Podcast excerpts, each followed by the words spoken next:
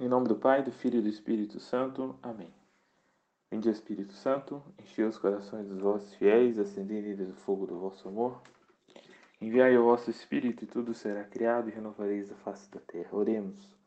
Ó Deus que instruíste os corações dos vossos fiéis com a luz do Espírito Santo, fazei que apreciemos certamente todas as coisas segundo o mesmo Espírito e gozemos sempre da sua consolação. Por Cristo Senhor nosso. Amém. Santo Inácio de Loyola, rogai por nós. Em nome do Pai, do Filho e do Espírito Santo. Amém. Salve Maria a todos. Vamos então dando continuidade sobre a nossa formação. Formação essa dedicada a tratar sobre a regra do discernimento dos espíritos, segundo os exercícios espirituais Santo Inácio de Loyola. Falava no áudio passado, né, que são os exercícios, necessidade exercícios para a nossa vida, não só a vida espiritual, mas também nossa vida prática, nossa vida do dia a dia. Hoje, então, nós vamos entrar nas regras propriamente ditas, né? É... Regras estas que nos são dadas no do próprio livro Exercícios Espirituais, né? É a, praticamente o último capítulo chamado Regras. Essas regras elas estão divididas para a primeira semana dos exercícios espirituais que tem a finalidade de descobrir as nossas paixões, as nossas imperfeições, o nosso pecado, podemos chamar assim, o nosso pecado dominante, os nossos vícios Então, as regras voltadas para a primeira semana, elas são regras direcionadas e voltadas para as pessoas que podemos dizer que estão no processo inicial de conversão. segunda semana, né, a primeira semana contém 14 regras. Né, nós vamos ver sete primeiras hoje. A segunda semana ela já possui oito regras e ela é dedicada mais àquelas pessoas que já estão progredindo na virtude, que já tem uma caminhada espiritual. É assim que Santo Inácio então divide. É muito bom, né? Porque vamos nos deparar com muitas coisas que nós é, vivemos na nossa vida espiritual, no nosso, no nosso cotidiano, né? E aqui nós vamos entrar no discernimento para saber que emoções, ou seja, né, que essas inspirações, se elas estão ligadas, direcionadas aos nossos pecados, né, e aqui a nossa humanidade, humanidade fragilizada pelo pecado, se vem realmente uma inspiração divina ou uma inspiração diabólica. Né? Porque o inimigo também se transfigura em anjo de luz. Muitos santos sofreram isso, o próprio Santo Inácio de Loyola. Né?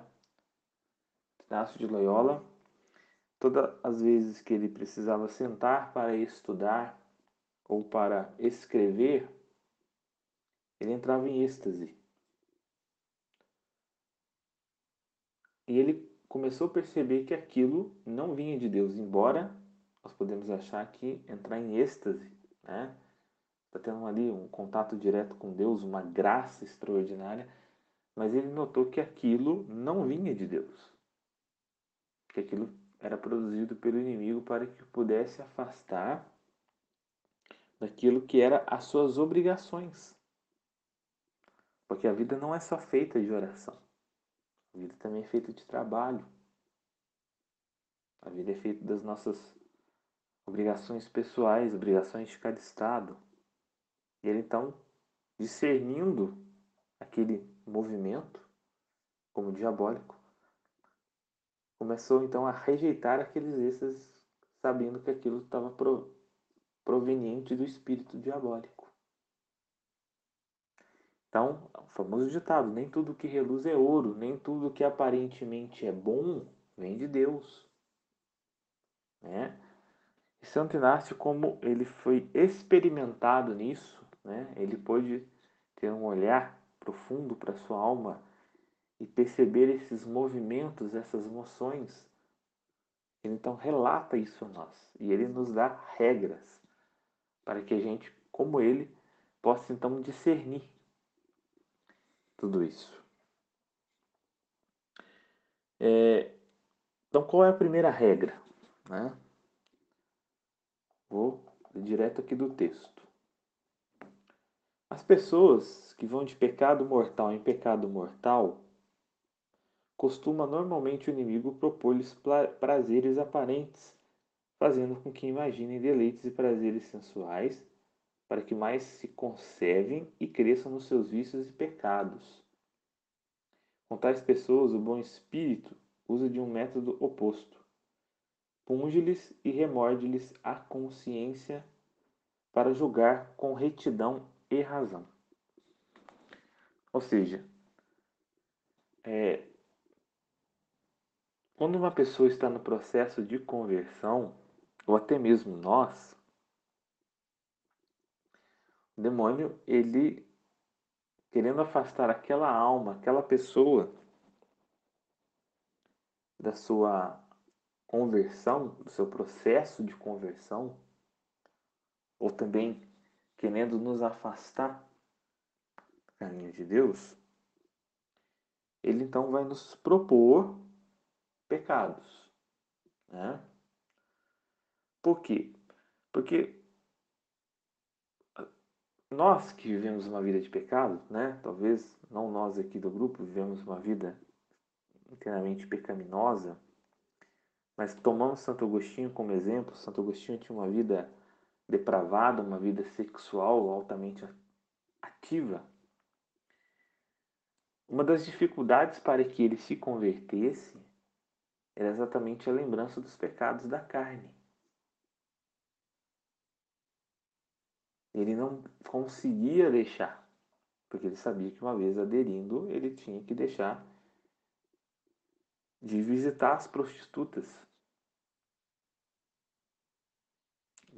Teria que deixar o sexo. Então o demônio ele é, usando do, do nosso corpo, né? Porque o deleite, o prazer está ligado ao corpo.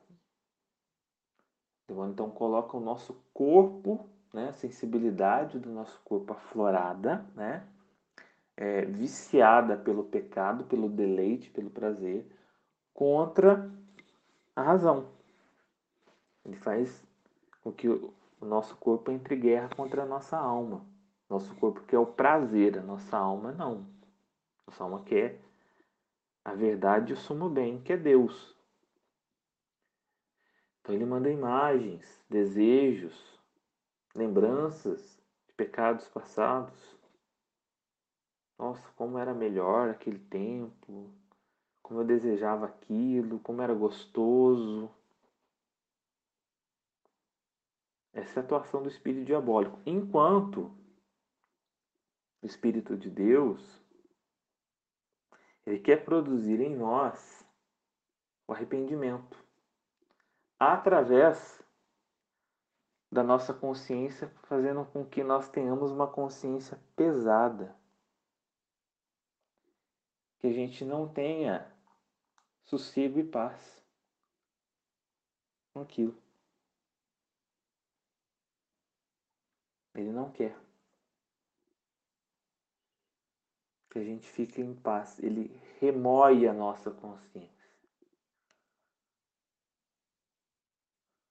Aquilo que a gente vê muitas vezes no desenho, um anjinho bom e um anjinho ruim. O anjinho bom então toca a consciência. Enquanto o diabinho mal aflora a sensibilidade do corpo. Mas o demônio também muitas vezes utiliza até do próprio Deus no seu discurso. Dizendo-nos que nós podemos continuar na vida de pecado, porque Deus é misericordioso. Uma única vez, né? Dando um exemplo. Um jovem que tem o vício da pornografia, da masturbação. O demônio talvez não quer que ele caia novamente numa vida de pecado, mas o demônio também não deixa ele evoluir, progredir na vida espiritual colocando na cabeça dele que uma vez ou outra ele vai cair, ele, Deus é misericordioso, Deus vai perdoá-lo. E ele vai lá e cai. Aquele famoso ditado. Se abre a porteira, passa a boiada. Quando o Espírito bom, então, vai fazer com que aquele jovem remoa a sua consciência os pecados passados.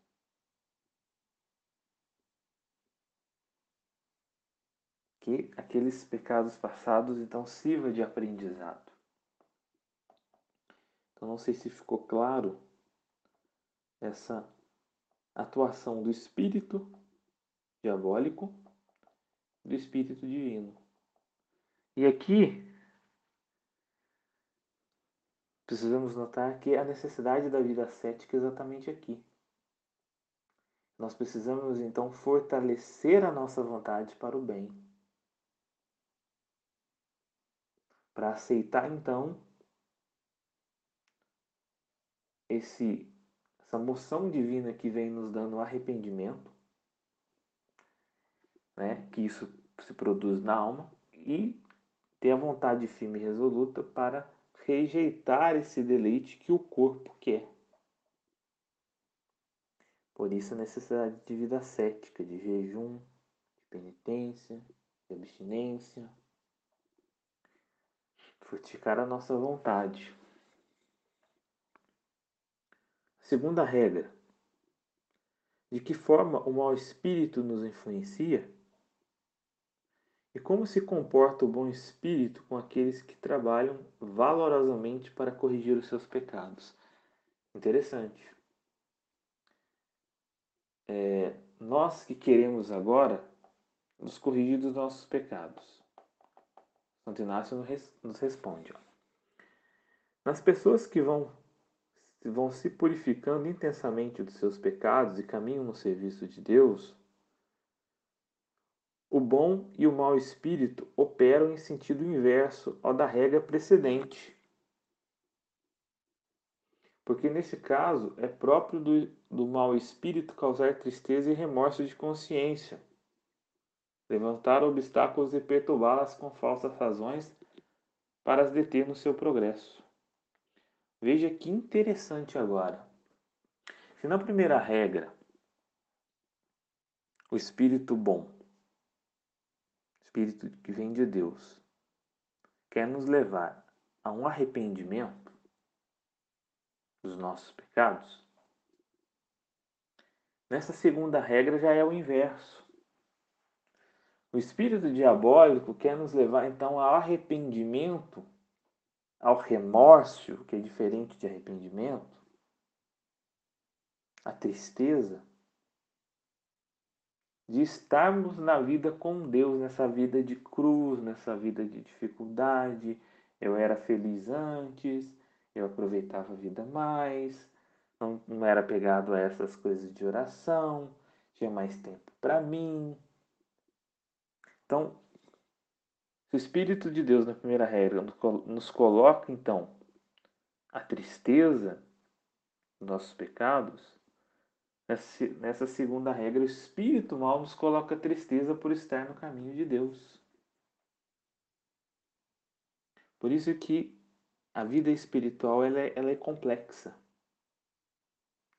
Por isso que nós precisamos de um bom diretor espiritual para que ele possa discernir isso.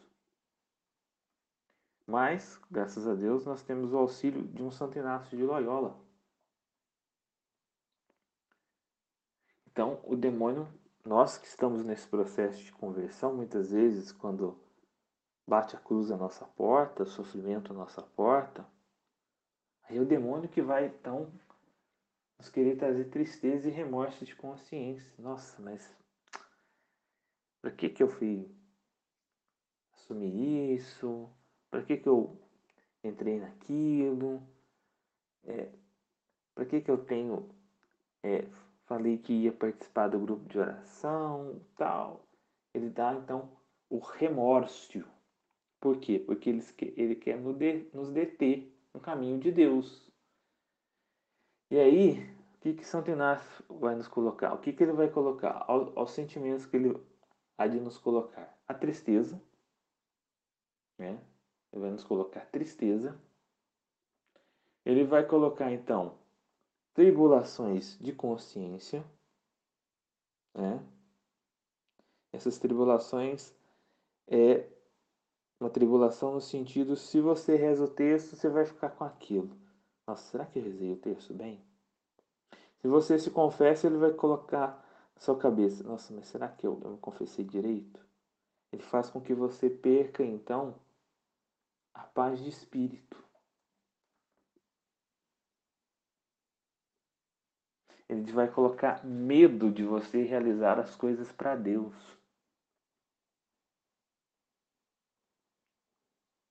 E também vai colocar obstáculos na nossa vida. Tá? E esses obstáculos também é, são pessoas. O demônio também pode colocar pessoas. Né? Vou dar um exemplo para vocês, para vocês entenderem isso daqui. Isso eu estou falando porque eu vi acontecer. Um jovem que tinha vocação religiosa. Ele queria ser franciscano.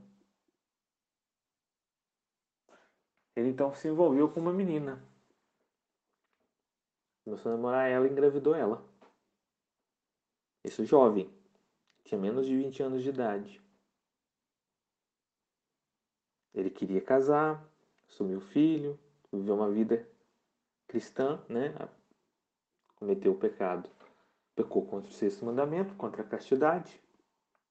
Mas ele queria casar, assumir o filho, tudo direitinho na igreja. E dali então começaram uma vida cristã, católica, autêntica. Mas a menina não quis. Ou seja, ele não teve nem a vocação que ele queria, e ele também não se realizou porque também ele não teve um matrimônio santo. Podemos dizer, essa pessoa foi colocada por Deus na vida dele? Não. Não foi. Não foi espírito diabólico colocou essa pessoa na vida dele. Então, o demônio também nos coloca obstáculos. Vai colocar, então, muitas vezes, o nosso trabalho, as pessoas da nossa casa, da nossa família, várias e várias situações. Ele vai dificultar, né? já havia falado também sobre a perturbação e vai nos colocar perturbação, vai nos perturbar, vai colocar também falsos raciocínios, que é muito próprio do demônio, os falsos raciocínios. Por exemplo, é, Vou pegar, no meu caso, eu, Claudinei. Dar um exemplo para vocês. De um falso raciocínio. O demônio quer criar um obstáculo, então, para que eu não dê essas formações. Então, ele vai me colocar um falso raciocínio que você estará pecando por orgulho ao fazer isso. Você está sendo orgulhoso, você está sendo vaidoso. Então é melhor que você silencie, pare com as formações.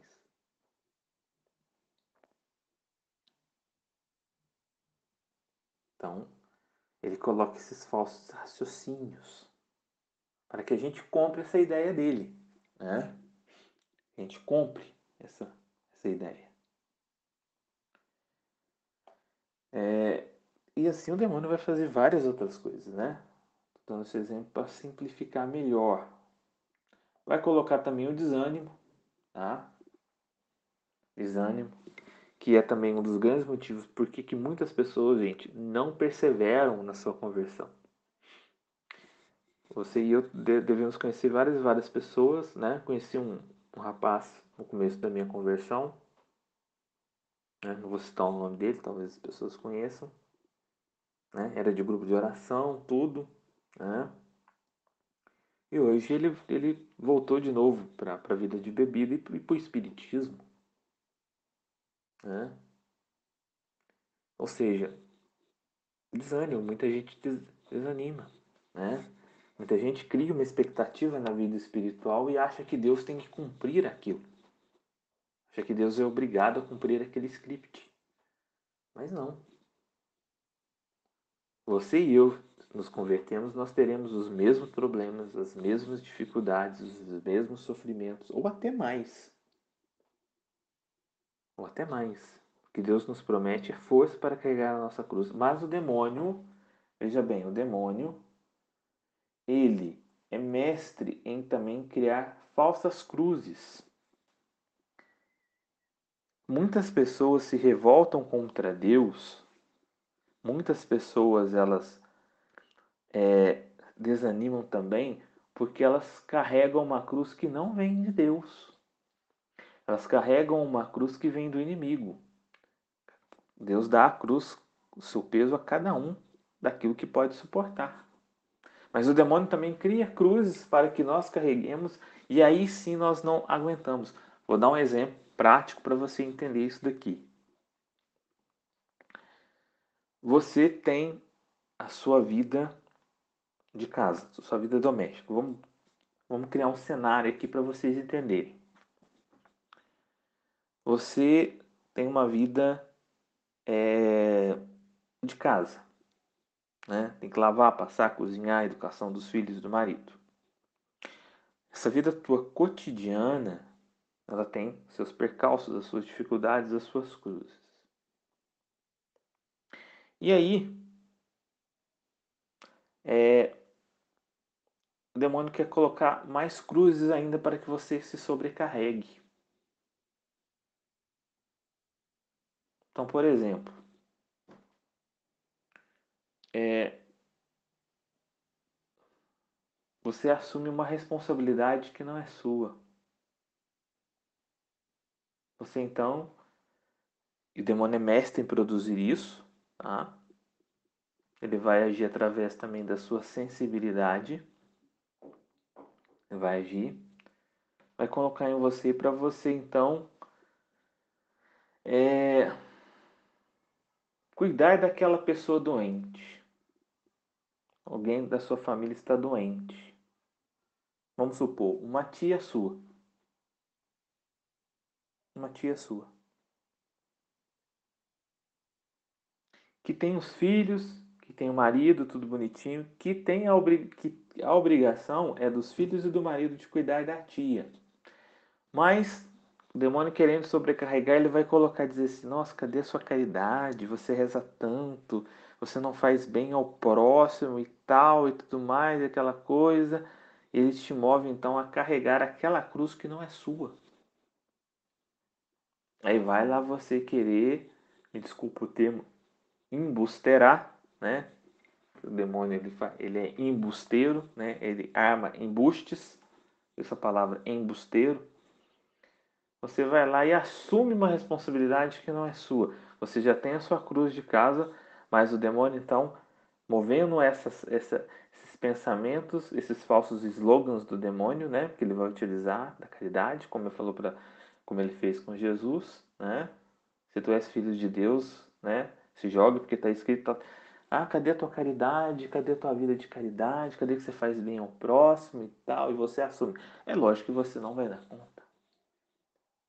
E aqui a tua vida espiritual vai para as cucuia.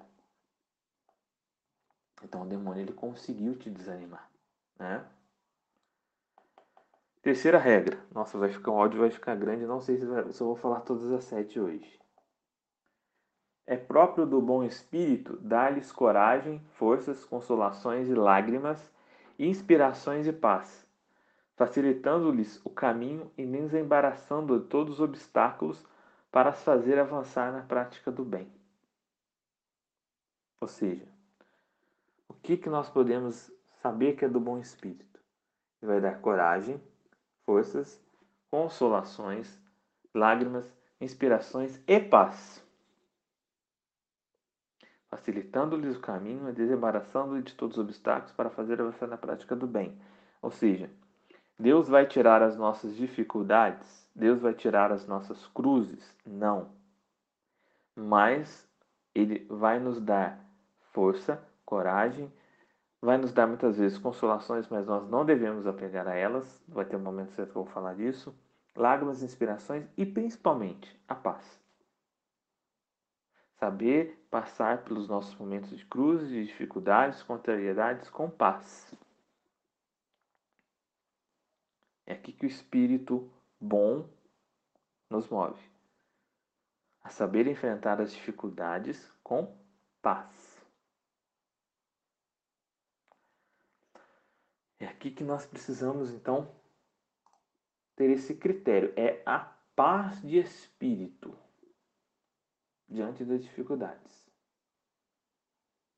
Diante das dificuldades. O mundo pode estar caindo, mas você está ali firme e em paz. Isso é do bom espírito. Isso vem de Deus. O demônio não. O demônio nos perturba. O demônio ele nos agita. Ele nos coloca uma agitação para que nós não possamos pensar nem ouvir a voz de Deus. Porque veja, Deus nos dá coragem, força, consolação, lágrimas, inspirações e paz. Mas para que Deus nos dê tudo isso, nós precisamos ter uma vida espiritual. Por quê? O demônio, ele não pode intervir na graça que Deus queira te dar. Mas ele vai intervir naquele que recebe a graça para que aquele que Deus quer enviar a graça para que ele não receba. E de que maneira que ele faz? Ele a perturba aquela alma. De modo que ela então vai é, não receber essas graças de Deus, que é coragem, a força, consolações, inspirações. Ele perturba tanto aquela alma que aquela alma é que rejeita a graça de Deus. Porque ele não pode intervir na graça que Deus quer te dar e me dar. Mas ele pode então nos perturbar para que nós a rejeitamos a graça. É isso então que ele faz. Por isso, volto a dizer mais uma vez: a nossa vida espiritual, nossa vida de oração.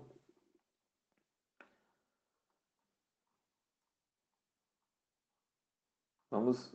O que, o que, que é, vai falar? Da consolação espiritual. Chamo consolação quando na alma se produz alguma emoção interior pela qual ela vem se inflamar no amor do seu Criador e Senhor e, consequentemente, quando nenhuma coisa criada sobre a face da terra pode amar em si senão no Criador de todas elas. Do mesmo modo, quando derrama lágrimas que a movem ao amor do seu Senhor, seja pela dor dos seus pecados ou por causa da paixão de Cristo, nosso Senhor e por outras coisas diretamente ordenadas ao serviço e louvor dele. Finalmente, chamo consolação a todo aumento de fé, esperança e caridade, e toda alegria interior que eleva e atrai a alma para as coisas celestiais e para a sua salvação, tranquilizando-a, pacificando em seu Criador e Senhor. Ou seja, que, que Santo Inácio então nos coloca como consolação? A finalidade da consolação é Deus, não é nosso próprio umbigo. Então, por exemplo, vou dar um exemplo para vocês entenderem. É, um ente querido nosso morre. Você vai sofrer, você vai chorar, óbvio, né? É, Deus vai te dar uma consolação assim. Essa consolação é que Deus vai fazer você parar de chorar. Deus vai fazer você parar de sofrer. Não vai doer aquela ausência. Você não vai chorar por aquela ausência. É, você vai superar. Não. Você vai continuar chorando, você vai continuar sofrendo. Porém, porém, A consolação é que Deus vai te dar aquela certeza de que Ele fez o melhor. E nessa certeza de que Ele fez o melhor, isso te move mais a Ele. Isso aumenta a tua fé, aumenta a tua esperança e a tua caridade, teu amor por Deus, da certeza de que Deus foi amoroso, misericordioso. Pronto, essa é a consolação. Consolação aqui não, não é ausência de males. Consolação aqui é a graça que Deus infunde na nossa alma para entendermos melhor as suas ações e assim aumentar a nossa fé, a nossa esperança e o nosso amor por Ele. Tá? É, quarta regra. Eu vou terminar na, na quarta regra, tá? Porque senão o áudio vai ficar muito grande, né? Depois a gente vai fazendo aos poucos as formações, tá? Quarta regra. Da desolação espiritual, chamo desolação, e aqui vai falar, primeiro falamos da consolação, agora é desolação. Desolação espiritual, chamo desolação todo o contrário da terceira regra, como escuridão da alma, perturbação, excitação às coisas baixas e terrenas, inquietação proveniente de várias visitações, tentações que levam à falta de fé, de esperança e de amor, achando-se a alma toda preguiçosa, tíbia e triste, como se separada do seu Criador e Senhor. Porque assim como a consolação é contrária à desolação, assim os pensamentos provenientes da consolação são opostos ao proveniente da desolação. Então, se vamos pegar o mesmo exemplo morre uma pessoa. Está chorando, você está sofrendo. O que, que o demônio, o que, que o espírito mal vai fazer? Ele vai te perturbar mais ainda. Ele vai colocar na sua cabeça que não adiantou nada você rezar, não adiantou nada você fazer o que você fez. Ele vai te trazer então amargura, ele vai te acusar de um monte de coisa, ele vai fazer você remoer de tal forma que isso vai te trazer agitação, perturbação. E aí você vai dirigir tudo isso para Deus. Por que, que Deus não agiu? Eu rezei tanto, eu fiz novena, eu fiz penitência. Por que, que Deus levou aquela pessoa? E aí o demônio começa a te perturbar, colocando na sua cabeça que aquela alma possa, possa ter condenado, que Deus foi injusto. Essa é desolação espiritual. Esse é um exemplo. Podemos aplicar tudo isso a várias outras coisas. Né? Então, vou concluir por aqui para o áudio não ficar grande. Tá? Pois nós é, vamos encerrar. Encerrar não, porque são 14 regras. Nós vemos apenas quatro regras. Né? Então vamos fazer aos poucos, porque realmente precisa de muitos exemplos, explicações. Né? Espero que vocês compreendam e entendam. Tá? Qualquer dúvida, é, estou à disposição no grupo. Tá? Concluímos então o nome do Pai, do Filho e do Espírito Santo. Amém.